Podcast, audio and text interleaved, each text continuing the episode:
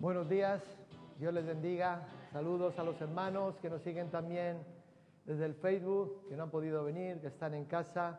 Dios les bendiga. Y a otros que se conectan para seguirnos, también bienvenidos y deseamos que Dios visite en sus hogares y puedan gozarse como nosotros lo estamos haciendo aquí hoy. Bien, gloria al Señor. Eh, después de adorar al Señor es complicado predicar, porque para mí ya bastaría, realmente y honestamente lo digo, porque aquí sobramos todos, aquí el único que es el Señor. Pero compartiremos la palabra, ¿sí? Es necesaria la palabra de Dios. Es necesaria la palabra de Dios. Si tú tienes hambre, tú vas a ser saciado. Si tú tienes sed, tu sed se calmará. Venid a mí todos los hambrientos, venid a mí todos los sedientos, dice el Señor. Así que, si Él está aquí, solamente te tienes que acercar. Dios es espíritu, el que se acerca a Él, se acerca en espíritu y en verdad creyendo que le hay. Y algo maravilloso puede ocurrir en tu vida cuando tú actúes de esa forma, en ese sentido, en esa manera. Dios te visitará, Dios te renovará, Dios hará algo nuevo hoy. Porque Él hace nuevas todas las cosas. Así que lo de ayer ya no nos vale, hermanos. El tiempo de ayer, nuestro tiempo de adoración, nuestro tiempo, la palabra que escuchemos ayer, sí nos vale tanto en cuanto lo retenemos ahí pero nada más. Lo que yo hice ayer por el Señor, el servicio que yo le di, la ofrenda que le di, el tiempo que le rendí, la adoración que le di, ya no me vale. Hoy tiene que ser renovada, hoy tiene que ser nueva. Esto es como el maná que Dios envía en el desierto, allá al pueblo de Israel. Vayan cada día a recoger su porción. Si lo dejan para mañana, se ha corrompido, se pone malo. ¿Mm? se pone malo. El otro día María dejó una manzana en el coche, pero días después nos íbamos para casa y teníamos hambre. Ah, aquí hay una manzana. La saca. Ah, pero está toda arrugada, tiene mala forma, tiene. Digo, se ha corrompido. Bueno, tengo que decirle, yo me la comí y estaba buena. Es más, ella me pidió un poco porque me vio que me la estaba comiendo y vio que me estaba gozando y digo, buena. Pero las cosas de Dios no son como esa manzana. Lo de ayer ya no vale para hoy. Hoy tiene que ser nuevo. Así que dispón tu mente, tu corazón en este día para recibir la palabra del Señor, para adorar al Señor, para obedecer al Señor en aquello que Dios nos eh, demande, porque su palabra viene como una demanda para nosotros. ¿Sí? Gloria al Señor. Me gustaría leer, compartir con ustedes en el libro de los jueces, el capítulo 16, es un pasaje que conocemos, sobre todo eh, estoy pensando en las maestras de escuela dominical, cómo se la relatan a los niños para que los niños, eh, eh, bueno, para enseñarles, ¿no? Acerca de aquel fortachón que era Sansón, ¿verdad? Y los logros y, bueno, cómo vencía a, los enemigos, a los filisteos, con una quijada de un asno mató a 400 y, cosas semejantes a esta, y cogía las puertas de la ciudad y las levantaba y se las llevaba y se las tiraba a los filisteos y cosas así. Pero esta, esta historia, concretamente aquí en el capítulo 16 del libro de los jueces, es una historia tremenda, terrible y demoledora. Yo me gustaría compartir con ustedes acerca de lo que el pecado hace las tres cosas, tres cosas que el pecado siempre hace. Y digo siempre, no voy a decir a veces o de vez en cuando, no, siempre el pecado hace. Posiblemente puede ser que haya tres, pero yo creo que he puesto o voy a tratar de compartir con ustedes aquellas que creo y posiblemente serán las más significativas. Y espero que las tengamos, que las podamos retener en nuestra mente y en nuestro corazón. Dice la palabra del Señor capítulo 16 del libro de los jueces, versículo 1 en adelante, dice, fue Sansón a Gaza y vio allí una mujer ramera y, y se llegó a ella. Y fue dicho a los de Gaza, Sansón ha venido acá. Y lo rodearon y acecharon toda aquella noche a la puerta de la ciudad. Y estuvieron callados toda aquella noche diciendo, hasta la luz de la mañana, entonces los mataremos. Mas Sansón durmió hasta la medianoche, y a la medianoche se levantó tomando las puertas de la ciudad con sus dos pilares y su cerrojo, y se las echó al hombro y se fue y las subió a la cumbre del monte que está delante de Hebrón. Después de esto aconteció el valle de Sorek, la cual se llamaba Dalila. Y vinieron a ella los príncipes de los filisteos y le dijeron, engáñale e infórmate en qué consiste su gran fuerza y cómo lo podríamos vencer para que le atemos y lo dominemos, y cada uno de nosotros te dará mil cien ciclos de plata. Y Dalila dijo a Sansón, yo te ruego que me declares en qué consiste tu gran fuerza y cómo ser atado para ser dominado. Y le respondió Sansón, si mataren con siete mimbres verdes que aún no estén enjutos, entonces me debilitaré y seré como cualquiera de los hombres.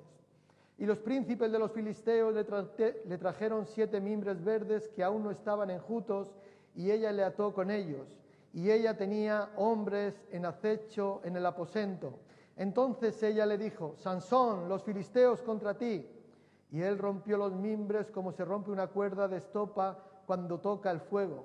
Y no se supo el secreto de su fuerza. Entonces Dalila dijo a Sansón, he aquí que tú me has engañado y me has dicho mentiras. Descúbreme pues ahora, te ruego, cómo podrás ser atado. Y él le dijo, si me ataren fuertemente con cuerdas nuevas que no se hayan usado, yo me debilitaré y seré como cualquiera de los hombres.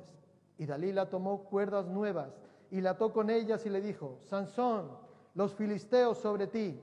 Y los espías estaban en el aposento, mas él la rompió de sus brazos como un hilo. Y Dalila dijo a Sansón, hasta ahora me engañas y tratas conmigo con mentiras. Descúbreme pues ahora cómo podrás ser atado. Él entonces le dijo, si tejieres siete guedejas de mi cabeza con la tela y las asegurares con la estaca, y ella las aseguró con la estaca y le dijo, Sansón, los filisteos sobre ti. Mal despertando él de su sueño, arrancó la estaca del telar con la tela. Ella le dijo, ¿cómo dices, yo te amo cuando tu corazón no está conmigo? Ya me has engañado tres veces y no me has descubierto aún en qué consiste tu gran fuerza. Y aconteció que presionándole ella cada día con sus palabras e importunándole, su alma fue reducida a mortal angustia. Le descubrió pues todo su corazón y le dijo, nunca a mi cabeza llegó navaja, porque soy nazareo de Dios desde el vientre de mi madre. Si fuere rapado, mi fuerza se apartará de mí y me debilitaré y seré como todos los hombres. Viendo Dalila que él había descubierto todo su corazón, envió a llamar a los principales de los filisteos diciendo, Venid esta vez porque él me ha descubierto todo su corazón. Y los principales de los filisteos vinieron a ella trayendo en su mano el dinero. Y ella hizo que él se durmiese sobre sus rodillas y llamó a un hombre quien le rapó las siete guedejas de su cabeza y ella comenzó a afligirlo, pues su fuerza se apartó de él. Y le dijo, Sansón, los filisteos sobre ti. Y luego que despertó él de su sueño se dijo, esta vez saldré como las otras y me escaparé. Pero él no sabía que Jehová ya se había apartado de él. Mas los filisteos le echaron mano y le sacaron los ojos y le llevaron a Gaza y le ataron con cadenas para que moliese en la cárcel. Y el cabello de su cabeza comenzó a crecer después que fue rapado. Entonces los principales de los filisteos se juntaron para ofrecer sacrificio a Dagón su dios y para alegrarse y dijeron, nuestro Dios entregó en nuestras manos a Sansón, nuestro enemigo. Y viéndolo el pueblo, alabaron a su Dios, diciendo, nuestro Dios entregó en nuestras manos a nuestro enemigo y al, y al destruidor de nuestra tierra, el cual había dado muerte a muchos de nosotros. Y aconteció que cuando sintieron alegría en su corazón, dijeron, llamad a Sansón para que nos divierta. Y llamaron a Sansón de la cárcel, y sirvió de juguete delante de ellos, y lo pusieron entre las columnas. Entonces Sansón dijo al joven que le guiaba de la mano, acércame y hazme palpar las columnas sobre las que descansa la casa, para que me apoye sobre ellas. Y la casa estaba llena de hombres y mujeres, y todos los principales de los filisteos estaban allí. Y en el piso alto había como tres mil hombres y mujeres que estaban mirando el escarnio de Sansón. Entonces clamó Sansón a Jehová y dijo, Señor Jehová, acuérdate de mí ahora y fortaléceme, te ruego, solamente una vez, oh Dios, para que de una vez tome venganza de los filisteos por mis dos ojos.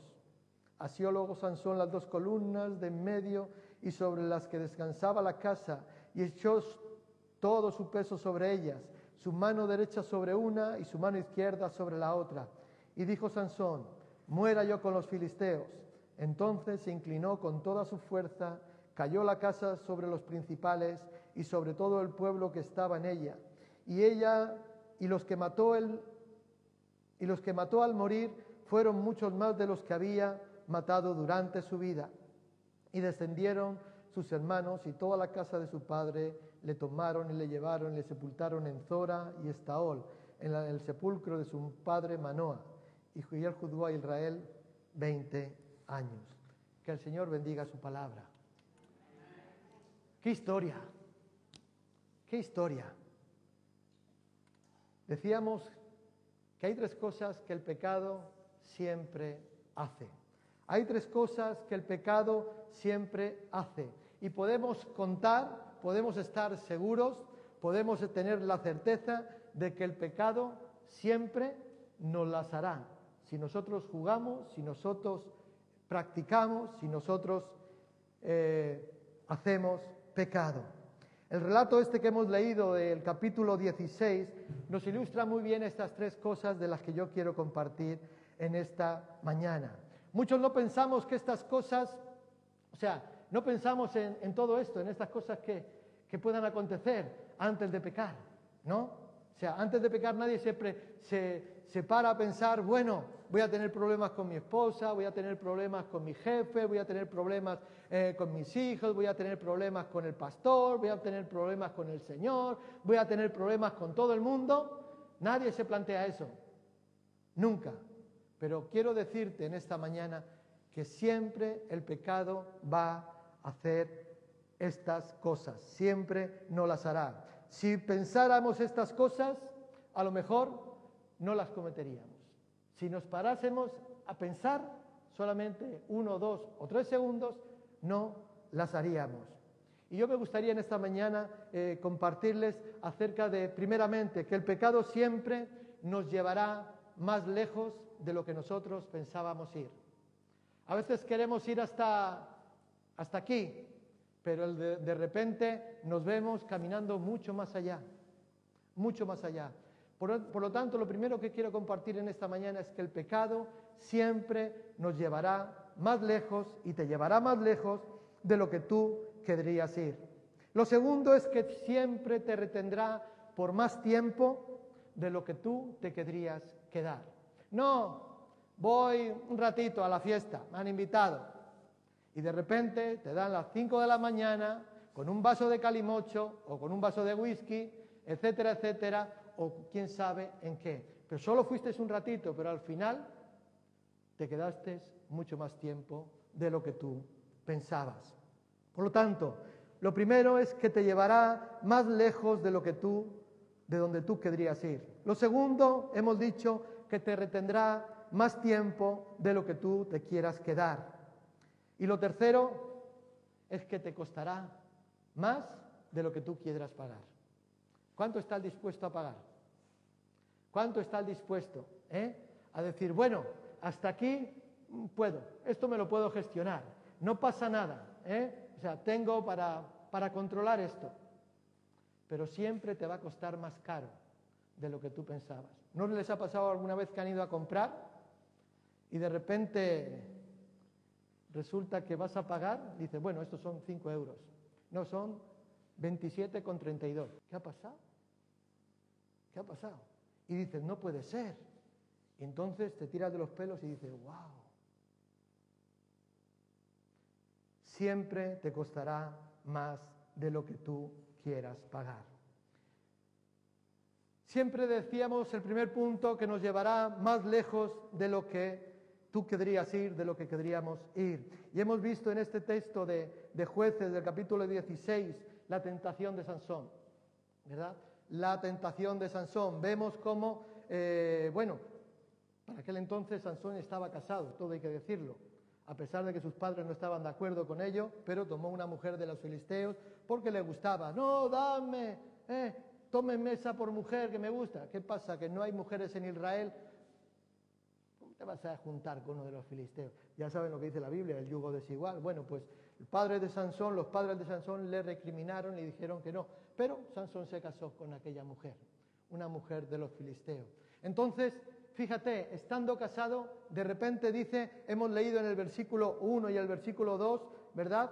Que ya había estado con una mujer ramera. Eso la Biblia lo, denomina adulterio. ¿Sí? Es adulterio. Cuando tú estás casado y tienes sexo fuera del matrimonio con un hombre, digo el hombre con la mujer o viceversa, eso se llama adulterio. O sea, un hombre casado dice, bueno, no me vale con la que tengo, voy y cometo adulterio. Me voy a juntar con una mujer ramera. Y ahora no se conforma con eso, sino que busca a otra mujer, en este caso a, a Dalila. Vemos que hay una progresión del pecado. Vemos que el pecado va más allá. Por eso siempre el pecado lo primero que hace es que te va a llevar mucho más allá de donde tú pensabas ir de donde tú pensabas ir. Vemos que Sansón empieza eh, ese juego macabro, ese juego, eh, yo creo que él pensaba que era insignificante, que, no, que era pequeño, que no tenía ningún problema. Lo vemos ahí con Dalila. ¿Eh? Una mentira por aquí, una mentira. Sansón, ¿con qué te podremos debilitar? Porque ¿dónde te viene la fuerza? No, mira, si me atas con unas ramas que sean de esta forma, no, si me atas con unas cuerdas nuevas, pues ahí será. Y vemos a Sansón jugando, ¿verdad? engañando, mintiendo, en este caso con Dalila. Lo mejor pensaba que esta, o sea, que la mentira era una cosa insignificante, era una cosa pequeña, ¿verdad? Quizás él tenía pensado que esto era todo lo que iba a hacer, hasta ahí era donde iba a llegar, hasta ahí se iba a quedar. No iba a revelar su secreto, no iba a revelar el secreto de su fuerza, no iba a revelar de dónde le procedía a Sansón la fuerza, y pensaba que jugando con Dalila, que engañándola, que eh, mareándola, etcétera, etcétera, podría quedarse ahí. Pero recuerden, el pecado siempre nos va a llevar más allá de lo que nosotros esperamos o quizás de lo que nosotros teníamos pensado hacer. Quería seguir con esta mujer, jugando con ella, disfrutarla, mentirle a ella de vez en cuando, pero no hay nada más grave que esto. Nunca él tuvo la intención de revelar su esfuerzo, nunca. Pero ¿cómo acabó? Revelando su esfuerzo. ¿Por qué? Porque el pecado siempre nos va a llevar mucho más allá de lo que nosotros pensamos, de lo que nosotros querríamos ir. Dice el versículo 20, dice, y luego se despertó de su sueño y se dijo, esta vez como las otras me escaparé.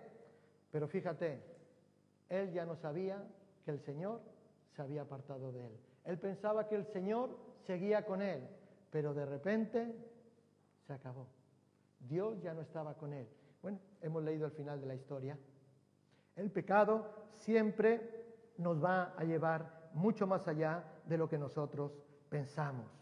Él mismo nos estaba dando cuenta de que el Señor ya se había apartado de él. Y esto es realmente triste. Esto es realmente triste. ¿verdad? Pensar que Dios está con nosotros cuando jugamos con el pecado, cuando jugamos con la misericordia de Dios, que es lo que hizo Sansón, jugar con la misericordia de Dios, un don excepcional que Dios le había otorgado a Sansón, ¿verdad? Y de repente le vemos jugando con la misericordia, la gracia de Dios, pensando, a mí no me pasa nada. Es como nosotros hoy, en nuestro tiempo, 3.500 años después decimos que, no, yo soy cristiano, Dios es bueno, Dios me perdona. Dios es bueno, aleluya. Dios es bueno. Sí, y nos perdona. Pero cuidado con jugar con la gracia y la misericordia del Señor. Porque Dios también es justo. Dios también es justo. Sansón nos estaba dando cuenta ¿eh? de que el Señor ya se había apartado de él. Sansón no se dio cuenta hasta dónde había llegado. Él nunca, yo estoy convencido que Sansón nunca quiso confesar de dónde le procedía la fuerza, cuál era el secreto de su fuerza. Ahora, vemos aquí a Sansón, pero la Biblia también nos habla acerca de otros personajes. ¿Recuerdan el rey David? ¿Recuerdan el rey David? Fíjate, primer error, en el tiempo que los reyes salen a la guerra, y David era rey y siempre acompañaba a, sus ejércitos, iba al frente, pues dice la palabra de Dios que en el tiempo que los reyes salen a la guerra, David se quedó en casa. Ya empezamos mal. Si no estamos donde tenemos que estar, ya empezamos mal. Ya es como que se nos... Eh, han visto los dibujos estos de los niños, ¿no? Que vienen ahí el Mazinger Z y estos, ¿no? Y les viene así en una cúpula y son invencibles, pero de repente cuando la cúpula se quita, pues ya vienen los enemigos y ya les pueden atacar, o al contrario, ¿no? Cuando no estamos donde tenemos que estar, comienzan nuestros problemas. Pero vemos que David, David solamente dijo, bueno, soy el rey. Vio, miró, codició, la deseó, se la trajo a casa, dijo, dormiré una noche con ella. La mujer de un amigo suyo. Pero era el rey, podría, o no, o no. Pero fíjate, solamente quería dormir una noche con ella. Después tuvo que tratar con el pecado. Después tuvo que tratar con el pecado. A fin de cuentas, o sea, al final de toda la historia, tuvo que quitarle la vida al esposo de Besabé, Urias el Eteo. ¿Recuerdan? No, no, llévenlo ahí, póngalo donde. ¿eh? Fíjate, pobre, pobre Urias. Lo que comenzó como el adulterio, lo que comenzó como, perdónenme la expresión, el calentón de una noche, fíjate que al final le llevó al engaño y le llevó al homicidio. Nunca David pensó en esto y nunca pensaba que la gracia de Dios, que eso nunca se sabría, porque él tuvo que engañar, tuvo que poner, pero en el momento que viene el profeta delante de él, se le para y le cuenta una historia acerca de una corderita y de un rey y de un pobrecito que solo tenía una corderita y aquel rey que tenía muchas, pero vinieron alguien de visita a la casa del rey y diré, bueno, eh, vamos a hacer fiesta. Tú, déjame tu corderita. Yo soy el rey, tú me tienes que dejar tu corderita y te la voy a poner a comer, pero tiene muchas, no, no, tu corderita. ¿Quién es ese señor? ¿Quién es ese hombre? dijo David. Porque a ese lo mato. Ese eres tú. Ese eres tú, le dijo el profeta. Ese eres tú. Lo que comenzó siendo un engaño, voy a dormir con Bexabé, acabó siendo un engaño, acabó siendo un homicidio. David nunca pensó llegaría tan lejos. Y esta es una de las historias que marca la vida de David. Lean el Salmo 51. Lean el Salmo 51. Judas, ¿recuerdan Judas? Probablemente nunca pensó que llegaría tan lejos. Uno de los doce, uno de los escogidos, uno que caminó con el maestro, uno que le vio, uno que le escuchó, uno que se sintió un privilegiado, eh, etcétera, etcétera, ¿verdad? Pero nunca él se imaginó que la traición a Jesús le llevaría al suicidio un día. Nunca él pensó que la traición a nuestro Señor acabaría con él en la horca. Nunca lo pensó. Pero fíjate, dice la palabra de Dios en 2 de Pedro capítulo 2, versículos 18 y 19, dice, pues hablando palabras infladas y vanas, seducen con, con de la carne y disoluciones a los que verdaderamente habían huido de los que viven en error. Les prometen libertad y son ellos mismos esclavos de corrupción, porque el que es vencido por alguno es hecho esclavo del que lo venció. El que es vencido por alguno es hecho esclavo del que lo venció. Pensamos que podemos practicar algunos pecados pequeños. Pensamos que podemos practicar mentiras pequeñitas. No más. Allí no más, hermanos. ¿Por qué pensamos esto? Bueno, es una tontería, no pasa nada, nadie va a ser dañado, nadie se va a enterar, ¿por qué se tiene que enterar la gente? No pasa nada.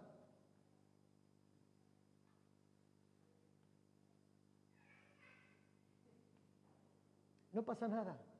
Entonces pensamos que podemos jugar con estas cosas pequeñitas, insignificantes, pecados pequeños, mentirijillas, etcétera, etcétera. Es como los, los jóvenes, así, así, desobedecen a los padres. Los padres le dicen, vente a las 10 de la noche a casa. No, pero dice, bueno, me va a quedar un ratito más. No, no, vente a las 10 de la noche a casa. ¿Por qué? Porque ya es buena hora y ya tienes que estar en casa de regreso. Y de repente dice, no, vale, vendré. Pero cuando está ahí en el, ¿eh? con los colegas y dice, bueno, pero ahora te vas a marchar, es que, bueno, me voy a quedar un ratito más, me voy a quedar un poquito más.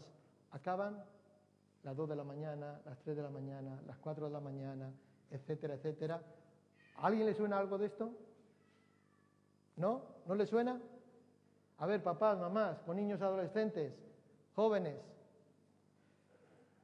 Lo que comienza con una desobediencia, ¿verdad? Al final acaban fuera de la hora señalada, en lugares prohibidos. Después los jóvenes tienen que mentir. Digo los jóvenes por no decir los mayores, pero los mayores también, cuidado. ¿Eh? Tienen que mentir para cubrir la desobediencia. ¿Qué quiere decir? Que un pecado siempre lleva a otro. Y siempre te va a llevar más allá de lo que tú pensabas, hasta donde querías ir. El asunto va aumentándose, el asunto no para. Es como la bola de nieve. ¿Han tirado alguna vez una bola de nieve? Yo recuerdo que he hecho bolas de nieve más grandes que yo. No soy muy grande, pero bueno, más grande que yo. Y las tirábamos desde arriba, allí en Durango, un monte, decíamos el Monte Quemado, y tiramos desde arriba, empezamos, luego ya nos costaba empujar, pero a veces cogía velocidad aquello y decía, guay, teníamos miedo que, que acabase en la carretera porque habría accidentes, habría cosas. Siempre, siempre va más. Un pecado lleva a otro, una mentira te lleva a otro. El asunto va aumentándose. Es como aquellos que empiezan a faltar a las reuniones.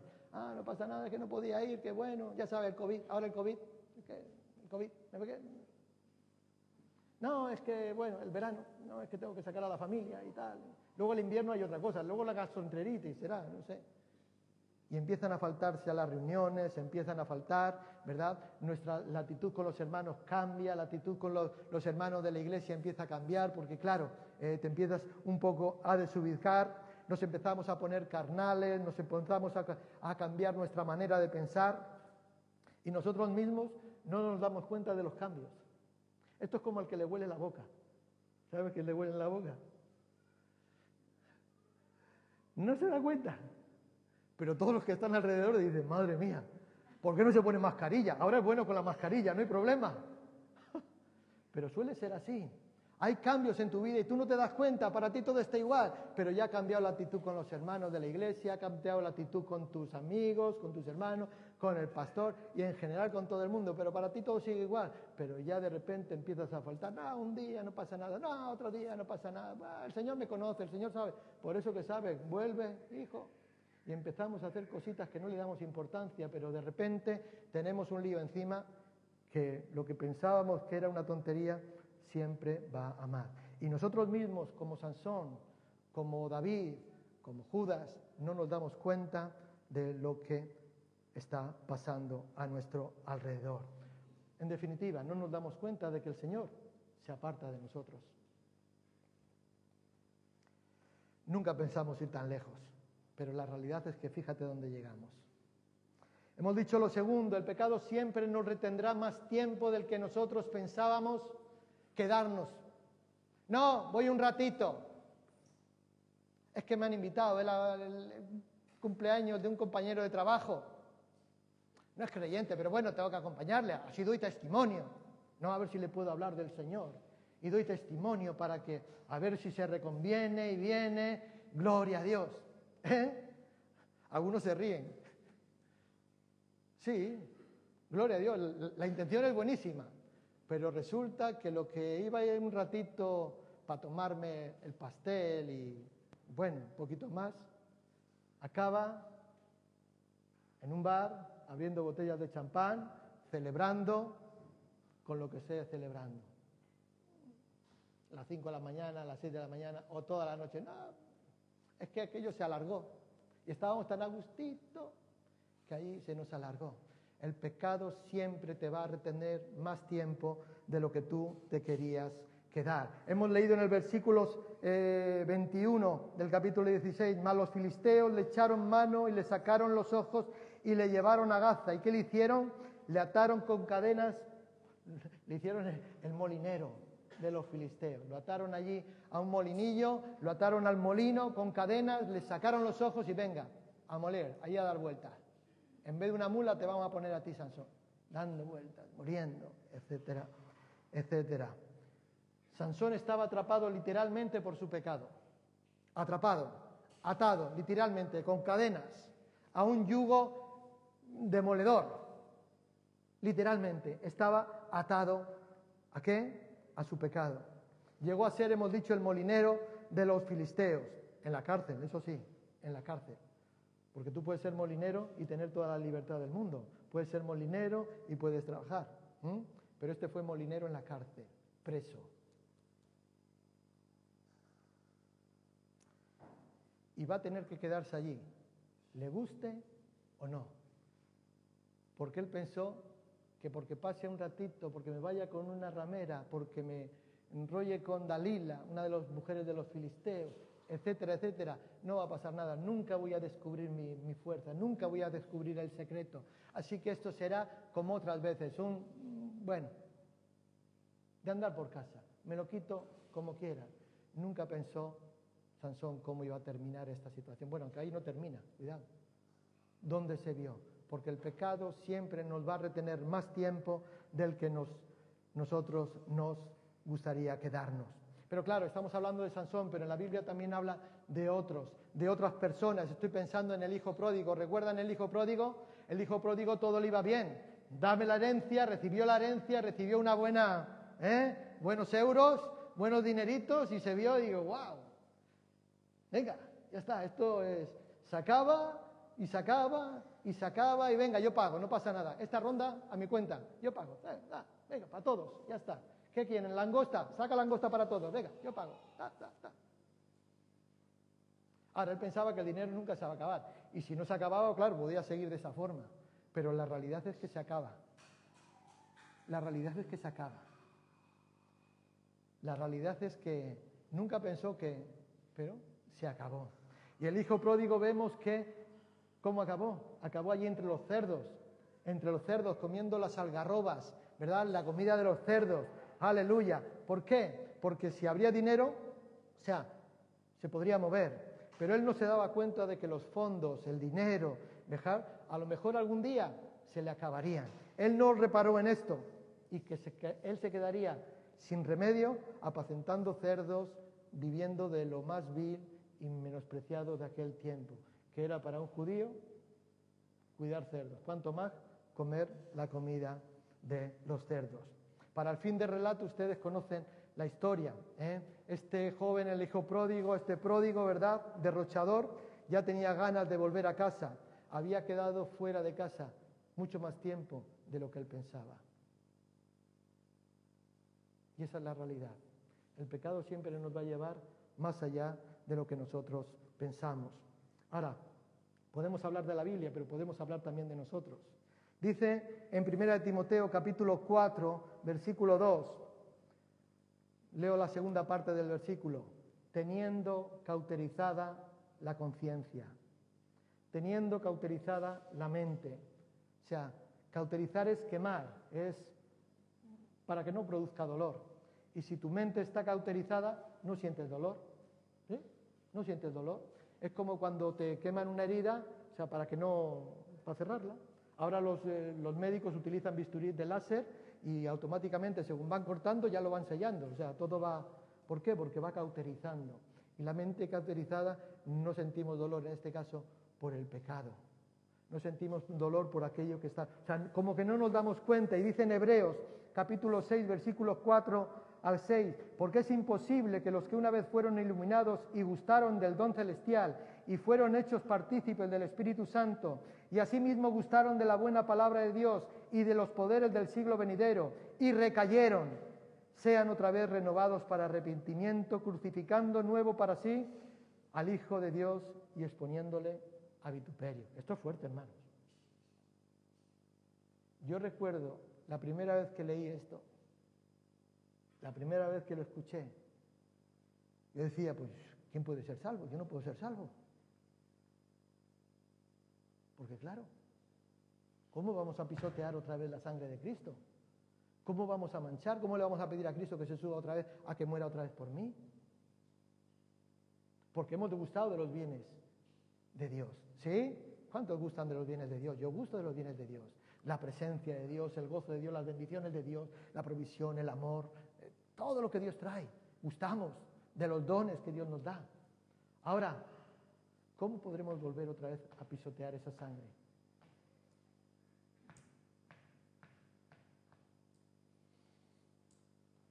Estamos hablando de nosotros.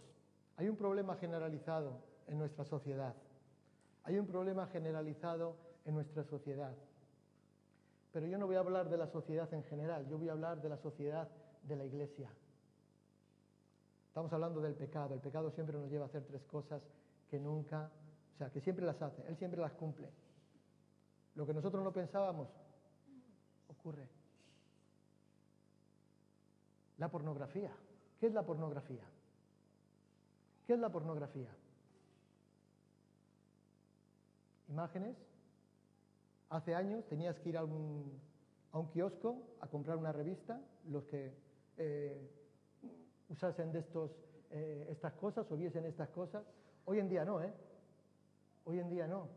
Hoy en día en la tablet, en el móvil, en el PC, en la soledad de tu casa, cualquiera puede llegar. Digo cualquiera, digo jóvenes y jóvenes, mayores, hombres y mujeres. En la iglesia, no digo fuera, ¿eh? hemos dicho que lo parcelamos aquí, que la pornografía te ata. Lo que comienza siendo, bueno, ha llegado, ah, voy a mirar. Y de repente, yo la pornografía, más que la pornografía, una imagen pornográfica, lo comparo con el petróleo o con las bolsas de plástico. ¿Saben que ahora están tan de moda esto de que hay que quitar todo el plástico porque la verdad que está eh, destruyendo el planeta? Es así. Dicen que una bolsa de plástico tarda cuánto? 400 años en descomponerse. Eso es lo que dicen los expertos. O sea, fíjate, pues una imagen pornográfica en tu mente no se va en un día. Es más, ahora más de uno se está pensando en algo, perdónenme hermanos, que quizás hace años vieron o en la televisión, en el cine, en la internet, cuidado, la pornografía porque nos va a retener más tiempo del que Lo que pensamos que era, bueno, voy a... Ah, no, es que estábamos allí en el colegio y los jóvenes, unos amigos sacaron allí el móvil y fíjate lo que estuve viendo anoche, porque tal, y yo, ah, no, yo soy cristiano, yo no. No, pero mira, da, da, da. dice, ah, bueno. Mm. Sabes que por la curiosidad es lo que mató al gato, ¿no? Entonces llega a su casa y dice, ah, voy a ver, esto, voy a ver. Y lo que comienza siendo un mirar acaba siendo un hábito porque hábito más hábito más hábito se hace. Lo que pasando, lo que está pasando ahora, en un momentito, después acaba pasando horas pegado a la computadora, al internet, al smartphone, etcétera, etcétera, viendo esta basura y ya tiene un hábito morboso. Es como los vicios, ¿no? Ah, no pasa nada, un cigarrillo, me sienta bien por aquí. Cigarrillo. Ah, es que me queda bien. Me hace, ¿no? Dar otra imagen. Me siento más, más mayor. Los jóvenes, ¿no? Más mayor. ¿Eh? Y haces así que... Y dice, va, esto yo lo dejo cuando quiero. Y dice, nada, cuando quiero lo dejo.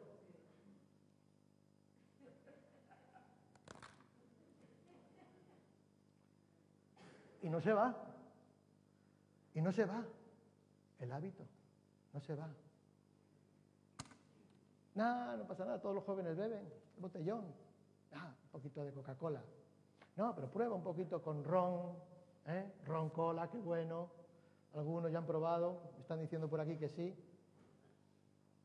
No, échale, no, pero un poquito, no pasa nada. Tú pensaste.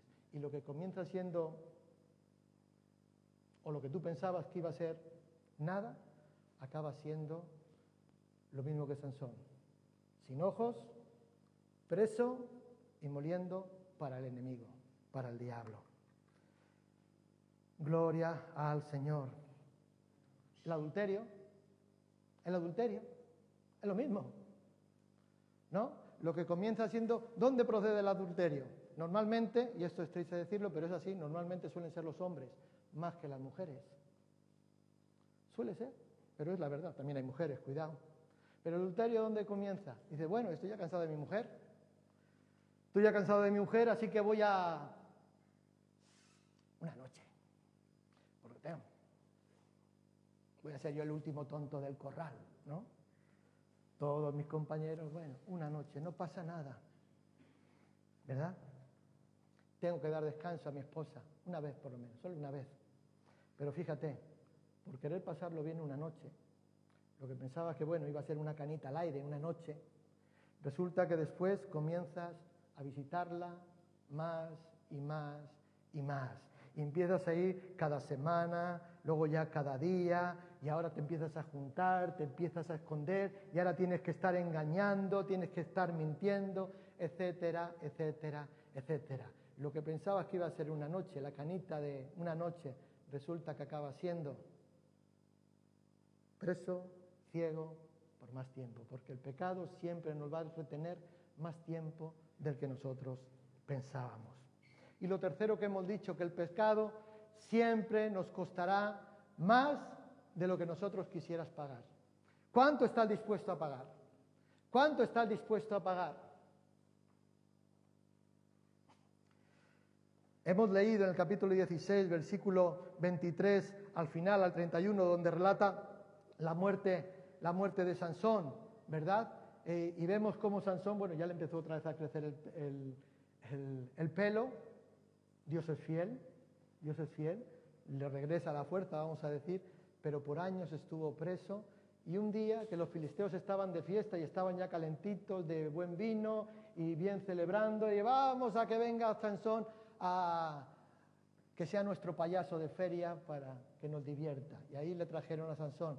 Para aquel entonces Sansón ya había recuperado la fuerza, el pelo le habría crecido, ese era el secreto de su fuerza. Los filisteos no se dieron cuenta de que el pelo le había crecido, pero la realidad es que llega, usted le dicen, ¿dónde están las columnas? Bueno, allí le dicen los sirvientes, le apoyan y ustedes conocen que empuja, echa toda su fuerza y el edificio cae, aquel día mueren 3.000 y muchos más, ¿no? Pero Sansón también muere. La realidad es que Sansón también muere. El pecado siempre nos costará más de lo que nosotros quisiéramos pagar. Siempre. ¿Recuerdan a Giesi? No Gersi, Gersi no, Giesi. El siervo de, de Eliseo, que corrió detrás de Namán el sirio, a ver si podía sacarle algo, algún regalito. Hombre, no me vas a dejar, no, no, yo me los quedo. A ver si podía quedarse con algo, ¿verdad? Con algunas riquezas, él estuvo dispuesto a mentir. Estuvo dispuesto a mentir, pero allí se le acabó. Allí se le acabó. El problema era que su pecado de la codicia, porque era un codicioso, le costó un poquito más de lo que él pensaba. ¿No? Tuvo que mentir y esto le costó un poquito más. ¿Qué le costó a Giesi? ¿Recuerdan? La lepra en el brazo.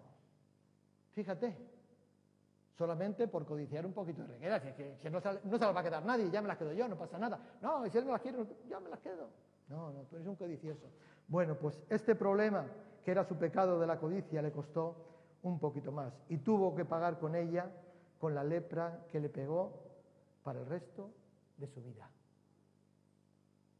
Siempre sale más caro, el pecado siempre sale más caro de lo que nosotros pensamos. Les voy a contar algo, que ya se lo he contado aquí en alguna ocasión. Yo tuve una trombosis en este brazo. Fue por causa del pecado. Fue por causa del pecado. Dios luego me sanó, también es verdad, Dios me sanó. Se me quedó el brazo aquí así. Por causa del pecado. Lo que yo tomé como, bueno, un desliz, mientras que iba y venía, mientras cambiaba de lugar, mientras que venía de Barcelona, venía a Vitoria, pasé por donde no tenía que pasar, tomé lo que no tenía que tomar y aquello provocó lo que yo nunca me esperaría que provocaría. Provocó una trombosis y cosas mucho más serias. Estoy abriendo mi corazón, hermanos. Mucho más serias.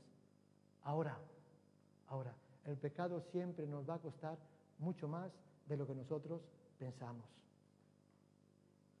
Tengo que decir que esto pasó hace muchos años, al comienzo de, bueno, los primeros meses de convertido prácticamente, pero yo ya conocía. Siempre nos va a costar mucho más de lo que nosotros pensamos. Más, más. ¿Recuerdan a Amnón? ¿eh? Que se enamoró de su hermana. es que no puedo, es que me gusta mi hermana. ¿Qué tiene que Tu hermana, que no, que tu hermana no puede ser. Que te olvides. No, mi hermana, bueno. Y allí se trajinó un plan diabólico para acostarse con su hermana, con Tamar. ¿Recuerdan? ¿Y qué ocurre? Bueno, al final toda la trama, todas las mentiras, todos los engaños, etcétera, etcétera, ¿verdad? Para llegarse a Tamar y lo logró. Se llegó a ella, abusó de ella. Ahora, de lo que no se dio cuenta, de que eso le iba a costar la vida. Sí, pasaron unos años, creo que fueron dos, dice el texto bíblico. Absalón, su hermano, se indignó. Desde aquel día que ocurrió y se enteró, dejó de hablarle. Generó odio, rencor hacia, hacia Amnón.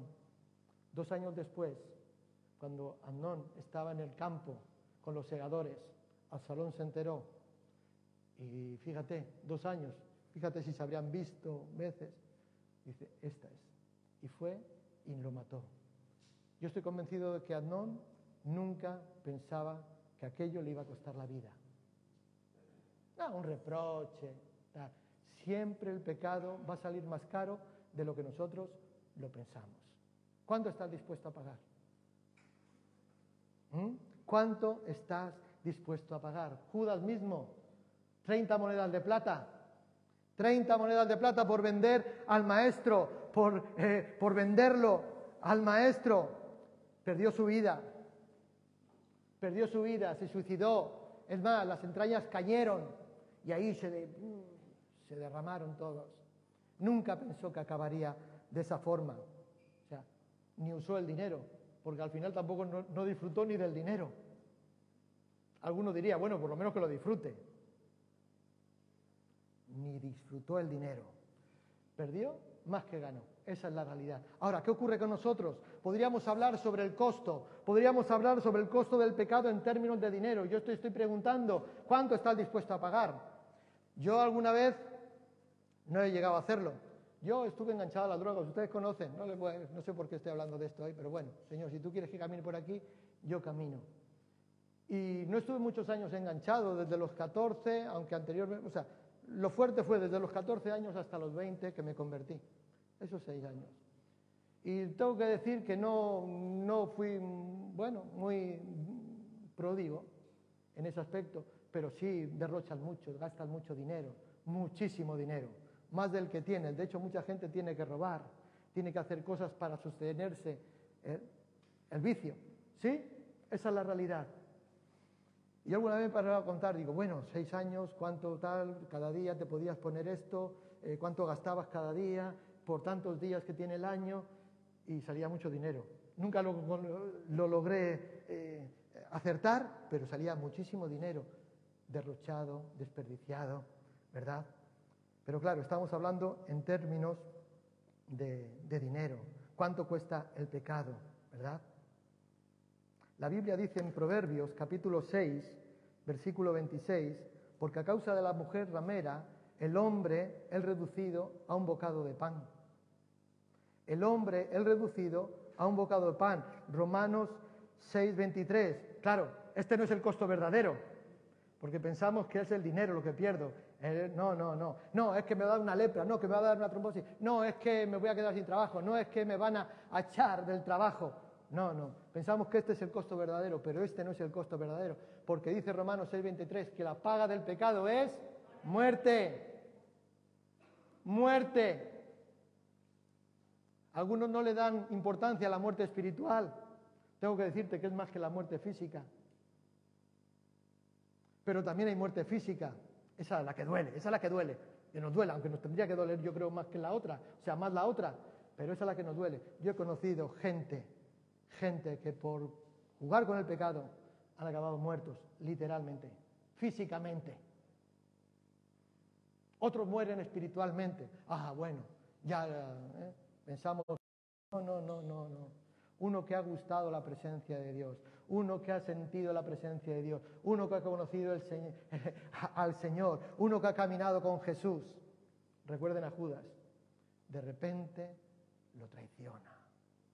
Muerte espiritualmente. La paga del pecado es muerte, mas la dádiva de Dios en Cristo Jesús es vida eterna. Dice en Hebreos capítulo 10, versículo 26 en adelante, porque si pecaremos voluntariamente después de haber recibido el conocimiento de la verdad, ya no quedan más sacrificios por los pecados, sino una horrenda expectación de juicio y de hervor de fuego que ha de devorar a los adversarios. El que viola la ley de Moisés, por el testimonio de dos o tres testigos, muera irremisiblemente. ¿Cuánto mayor castigo pensáis que merecerá el que pisoteare al Hijo de Dios y tuviere por inmunda la sangre del pacto en la cual fue santificado e hiciere ofrenda al Espíritu de gracia? Pues conocemos al que dijo, mía es la venganza, yo daré el pago, dice el Señor. Y otra vez, el Señor juzgará a su pueblo, porque horrenda cosa es caer en manos del Dios vivo. Horrenda cosa es caer en manos del Dios vivo. Hermanos, esto dice la palabra del Señor. El pecado siempre nos va a llevar mucho más allá de lo que nosotros pensamos. El pecado siempre nos va a retener más tiempo del que nosotros nos gustaría quedarnos o pensábamos quedarnos. Y el pecado siempre, siempre nos va a costar más de lo que nosotros pensamos. Voy terminando en esta mañana. Hemos dicho estos tres puntos y muchas veces pensamos que el pecado ¿eh? no es tan bonito, porque el pecado no es bonito, aunque te dé placer momentáneo. Algunos buscan ese placer momentáneo para... No, no, el pecado no es bonito.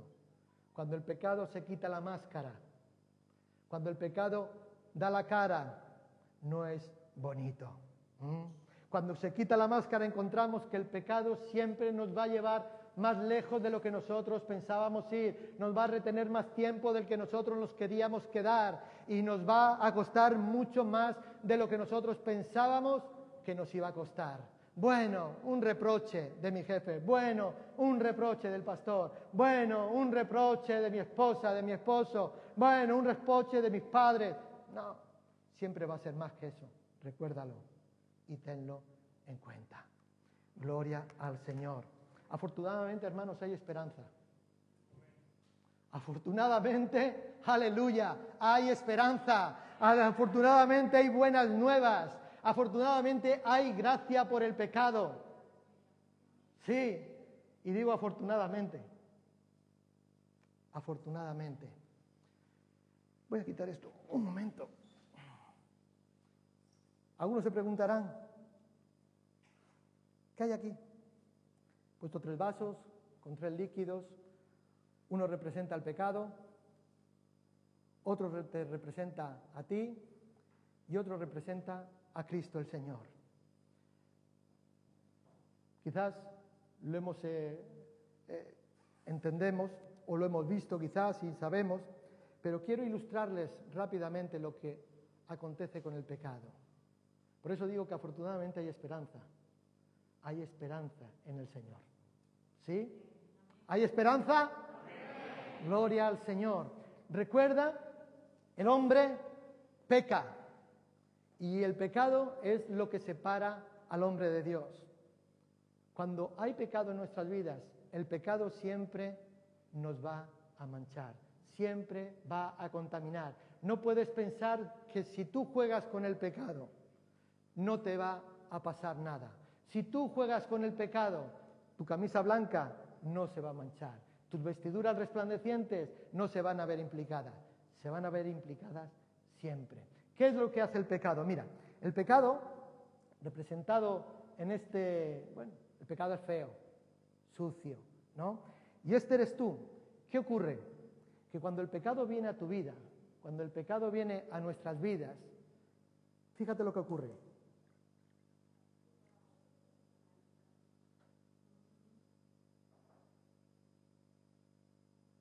Contaminas, te manchas, te ensucias.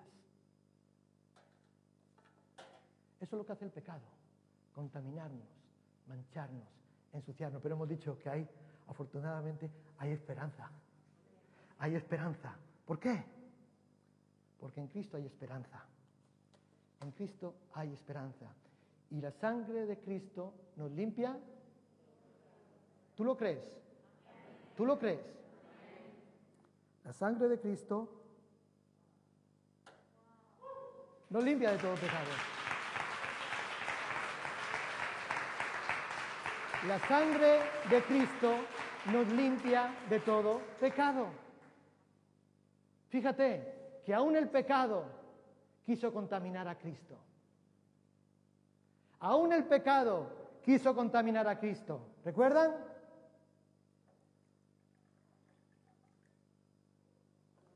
Pero el pecado no pudo con él. Ahora sí, Cristo venció al pecado. Amén. Eso es lo que hace el pecado en tu vida y mi vida. Por eso digo que afortunadamente hay esperanza, hermanos. Hay esperanza. Hay esperanza en el Señor. Tienes que arrepentirte. Tienes que ¿Hay alguien aquí que no haya aceptado a Cristo como su Señor y Salvador? Todos somos de la casa, todos estamos en el Señor. ¿Hay alguien que quiera reconciliarse con el Señor en esta mañana? Porque hay que arrepentirse. Si confesamos nuestros pecados, Él es fiel y justo para perdonarnos. Hay que arrepentirse. Y lo primero que hay que hacer es arrepentirse del pecado. Lo primero que hay que hacer es arrepentirse del pecado. Tienes que confesar tu fe delante de los hombres, tienes que proclamar el nombre del Señor en tu vida. Y si no te has bautizado, bautízate. Y sepulta ahí el hombre viejo, el hombre de pecado. Y comienza una vida nueva con el Señor. ¿Sabes que hay una cosa que el pecado no puede hacer? Hay una cosa que el pecado no puede hacer, hermanos. ¿Sabes lo que es? Ahí, mira, ahí lo pone. No se puede enseñorear de aquellos que han muerto al pecado.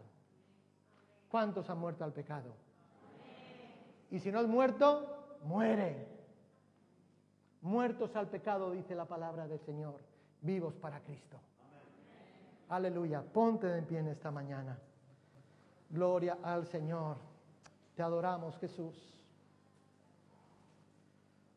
Padre, te damos gracias porque tú eres bueno, porque para siempre es tu misericordia, Señor.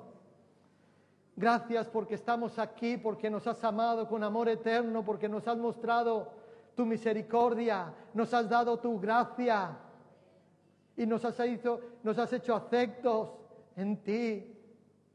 Gracias, Señor. Realmente vivíamos de espalda, vivíamos alejados de ti. Vivíamos en pecado, en multitud de pecados, pero tú viniste a nuestras vidas. Tú nos limpiaste Tú nos liberaste, tú hiciste nuevas criaturas de nosotros. Señor, queremos vivir en esa gracia permanente. Queremos vivir en ese don inefable que eres tú. Queremos vivir, Dios mío, en tu presencia.